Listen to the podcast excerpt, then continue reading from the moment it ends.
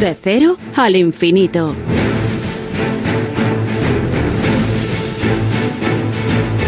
Llegamos al tiempo que cada semana dedicamos a la seguridad y emergencias y hoy nuestro experto, experto David Ferrero nos va a poner en contacto con un teniente médico y una capitán enfermera que nos van a explicar cómo es su trabajo, el trabajo de estos eh, de este personal militar sanitario en el ejército. ¿Qué tal, David? Buenas noches. Hola, Paco. Muy buenas madrugadas. Como siempre, eh, un placer estar en este de cero al infinito en este viaje y en concreto en esta sección de Héroes sin capa para seguir conociendo precisamente estos profesionales, ¿no?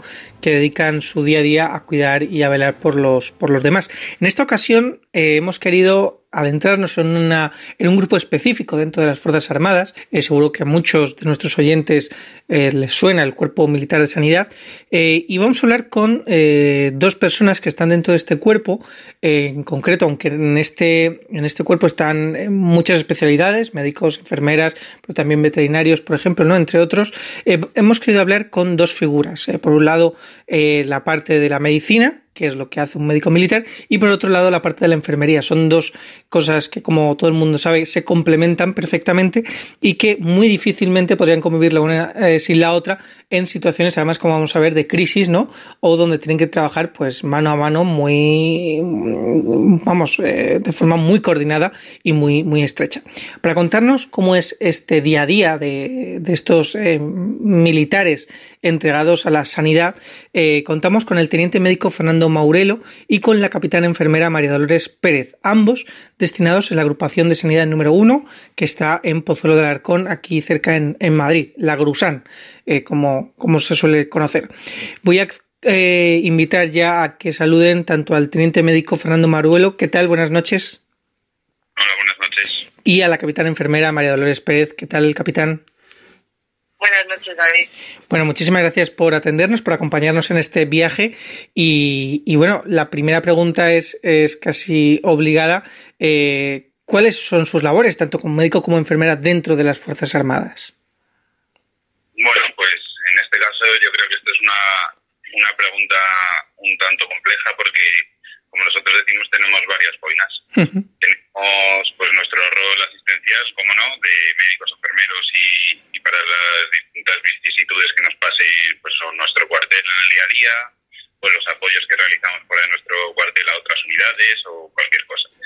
Luego, en nuestro caso, al ser una unidad de logística sanitaria, también tenemos esa, esa visión también de logística. De, disponemos de un hospital de campaña que pues, es plenamente operativo y desplegable en cualquier parte del mundo. Entonces nos encargamos también de esa parte de logística.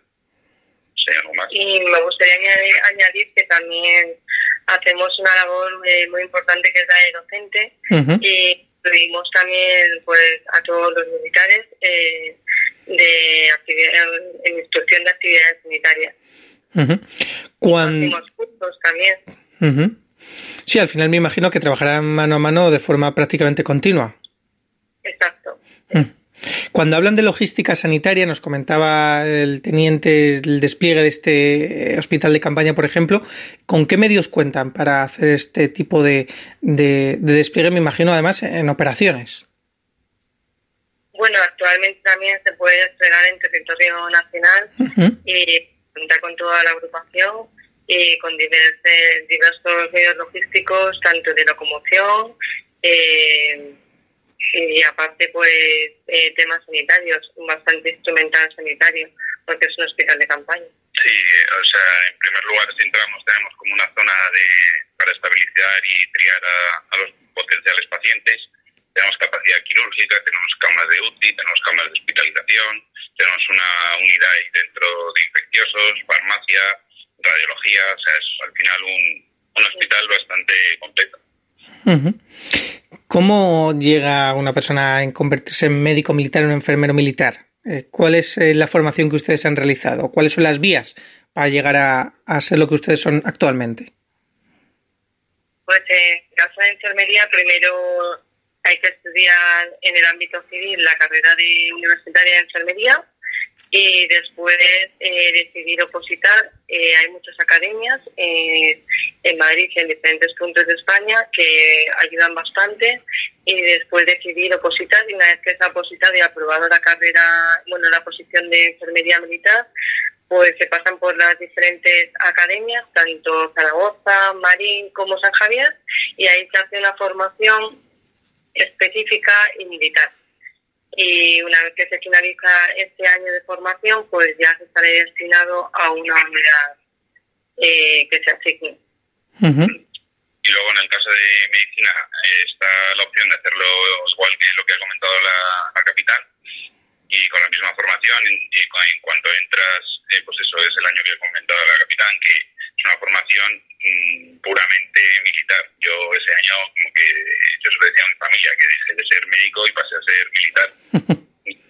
lo veo que es lo propio de ese año, hay que empaparse de lo que es esto y, así es. Y luego aparte, el ejército cuenta con, con la Escuela Militar de Sanidad en la que se de medicina se pueden hacer los seis años, es un convenio que, está con la Universidad de Alcalá, entonces también puedes entrar aquí con 18 años y formarte como médico.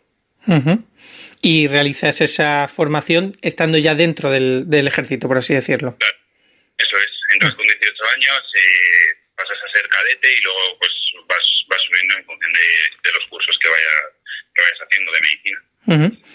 Eh, al final, siempre que hablamos con profesionales del ámbito sanitario, todos coinciden en que su trabajo es completamente vocacional, pero en su caso, tanto en el del médico militar como el de la enfermera militar, eh, digamos que es una vocación doble, ¿no? ¿Qué les ha llevado a ustedes a convertirse en sanitarios dentro del ámbito militar?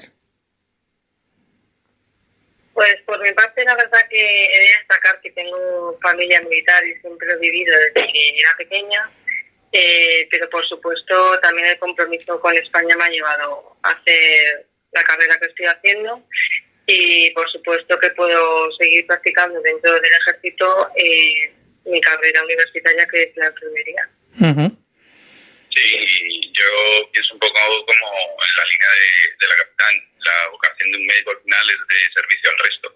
Entonces yo lo que veo eh, es que metiéndote aquí en las Fuerzas Armadas, es una forma de completar ese, ese servicio, porque por un lado eh, juras bandera y perteneces a las Fuerzas Armadas, entonces tienes un compromiso como más formal con, con la sociedad y por otro lado nos da la, bueno, la capacidad y la responsabilidad, diría yo, de atender a, a pacientes fuera de nuestras fronteras que en muchos casos lo necesitan. Mm. Hablando de salir al, exterior, ¿cómo es trabajar en zonas eh, que no son fáciles, ¿no? Eh, muchas están en crisis o allá donde van nuestras Fuerzas Armadas. Eh, ¿Cómo es trabajar desde el punto de vista sanitario en ese tipo de zonas, ¿no? O dentro de, un conflicto. Pues la verdad, David, que hay dos vertientes. Es muy difícil porque se van a ver cosas muy duras pero a la vez también es muy gratificante porque eh, desde el punto de vista sanitario eh, yo he aprendido muchísimo en las eh, cinco misiones que he desplegado, la verdad, que no tengo palabras para describir lo que he visto y, y la mano que he hecho allí desde el punto de vista sanitario. Así que eh, digamos que en resumida, eh, difícil y gratificante. Esas son las dos palabras con las que puedo definir la pregunta que acabas de formular. Mm, yo, yo en mi caso todavía no, no he desplegado en el exterior. Sí que he recibido la instrucción y estoy designado para, para desplegar en zona de operaciones, pero todavía no he contado con esa experiencia. Yo llevo poquito en las Fuerzas Armadas.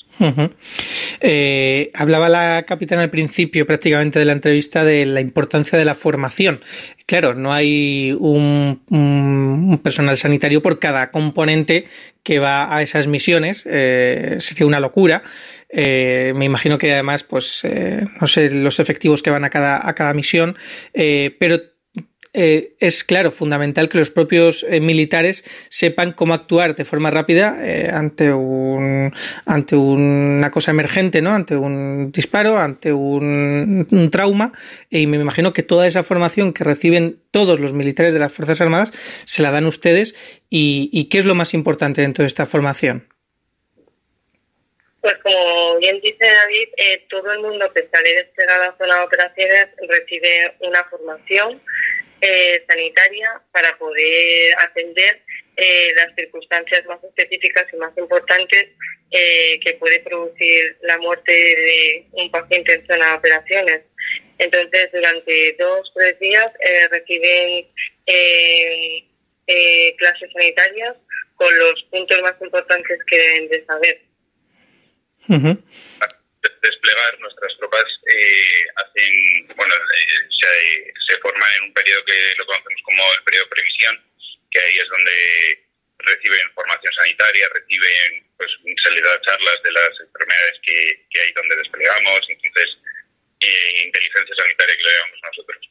Entonces ahí lo más importante es que la gente salga de, aquí de España con la lección aprendida para que tenga que pensar lo mínimo, que es lo que hay que hacer en, en estas situaciones, y que sepa hacer cuatro cosas básicas, pero que, que lo tengan muy, muy fresco y que lo sepan hacer perfectamente.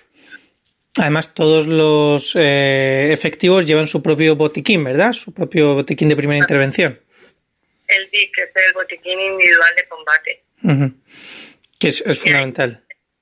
Diferentes eh, sistemas, como por ejemplo, muy conocido en el ámbito militar, el torniquete. En la vida civil no se suele utilizar, aunque ahora se está incluyendo bastante, pero es en el ámbito militar donde más se utiliza el torniquete y es un instrumento que utilizamos perfectamente a, usar a todo combatiente.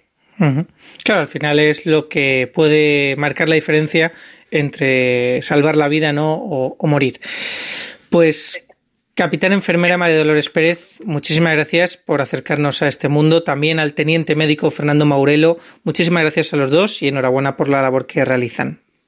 Muchas gracias, Muchas gracias y buenas noches. Muy buenas noches. Ya casi, eh, Paco, prácticamente buenos días, porque ya además los días se van haciendo un poquito más largos, lo cual yo creo que agradecemos todos. Y vuelvo la semana que viene. Hasta entonces, ya saben, protéjanse.